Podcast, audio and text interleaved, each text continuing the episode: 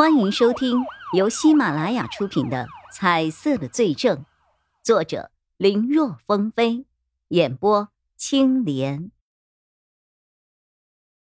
叶一辉这个时候突然离开，肯定是发现了一些什么呀？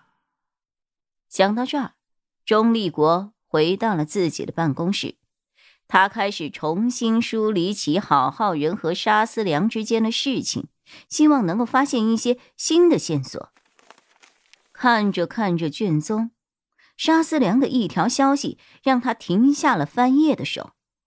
那是一份地方的新闻报纸，照片里只有二十多岁的沙思良正跪在地上，冲着一辆被撞坏的车在哭泣着。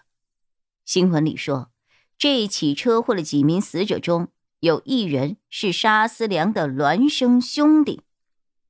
孪生兄弟，钟立国看着这四个字，眉头渐渐皱在了一起。公园外，车辆的爆炸现场，这一条路在经过拍照取证之后，很多东西都已经清理走了。叶一辉和钟离言两个人透过照片，正在努力的重新构建各种东西的位置。车辆爆炸时，地面给炸出了一个坑。现在已经重新填好，叶一辉很快就确定了当时车辆停放的位置。呃，车在这里，我当时是先躲在这儿，然后发现问题后，我就朝那边那边跳了过去。对，叶一辉模拟当晚发生的情况，然后我在爆炸的同时就这样边跑边开了一枪，应该就是在这儿。我当时的姿势是这样的，开枪的方向是朝那边。哦，对了，那棵树我也有印象，当时那个人就在树右侧两步左右的地方。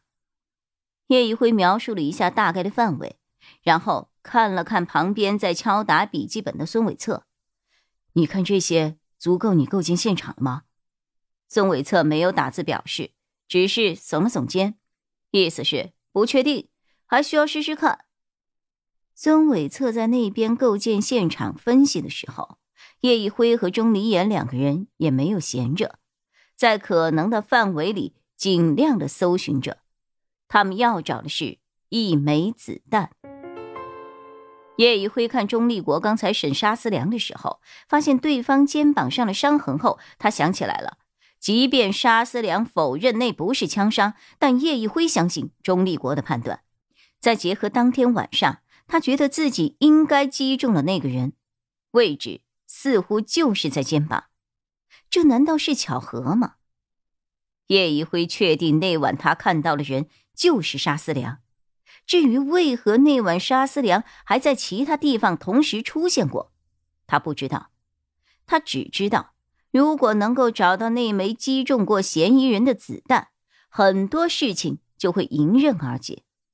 因为那枚子弹只要击中了嫌疑人，势必会沾染嫌疑人的血。那个东西可是铁证啊！只是硕大的公园要找一枚小小的子弹，实在难度太大了。到底击中与否，叶一辉自己也不确定。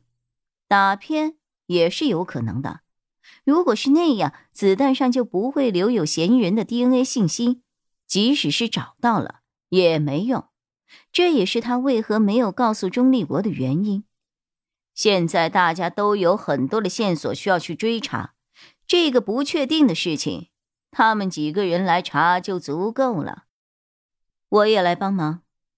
叶一辉和钟离眼正找着，一个熟悉的声音响了起来。叶一辉回头一看，发现是高逸逸。因为这个案子牵扯到他的父亲，他需要回避，所以他已经回到了 A、B 市的刑警队。怎么这么晚了？他会出现在这儿啊？是我叫他来的，钟离眼说道。他刚好有事来市局，我就打电话叫他过来帮忙了。这种事情人多，总是要找的更快一些的。叶一辉还想说什么，但看着高逸逸那正气凛然的样子。话到嘴边，却换了说辞。哦，谢谢，那就麻烦你了。没什么麻烦的，我们都是警察，只是在做应该做的事情而已。高逸逸淡然一笑，在问清楚了可能的范围后，也跟着一起找了起来。不多时，孙伟策也加入了寻找的队伍。根据他利用数学模型将当时的风力、子弹的重量、弹道等等信息进行分析后，得出了一个可能性更大的范围来。四个人就在这个范围内找了起来，就这么从晚上一直找到了第二天早上的六点。找到了，找到了！已经有点精疲力尽的三个人，忽然听到了高逸逸的一声欢呼。三人齐齐看过去，高逸逸正用镊子从一棵树根部位置的缝隙中夹出了一枚弹头，这上面有血迹。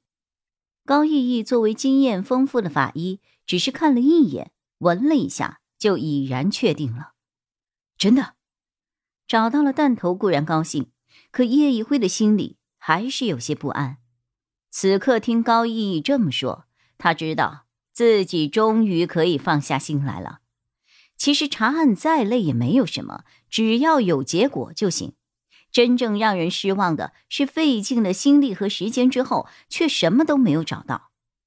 那种对身体和精神上的冲击是巨大的。太好了，太好了！谢谢，谢谢啊，谢谢！叶一辉激动之下有些语无伦次了。这个子弹的价值，四个人很清楚。高逸逸一面笑着，一面取出他平日里随身携带的一些相关器具。他给子弹做了一个简单的处理后，放入了证物袋中，然后交给了叶一辉。我已经进行过简单的处理了，你只要把这个拿去技术科化验，很快就会有结果的。谢谢。叶一辉由衷的说着，他其实一开始对高逸逸还是有点那么不信任的，毕竟。这涉及了高逸逸的父亲，但钟离眼相信他。后来高逸逸的行为也让他产生了动摇，尤其是昨晚，他看得出来高逸逸是真心想要帮忙，一整个晚上完全没有丝毫的懒惰和松懈，一直都在努力的寻找着。本集播讲完毕，感谢收听，更多精彩内容请在喜马拉雅搜索。青莲嘚不嘚。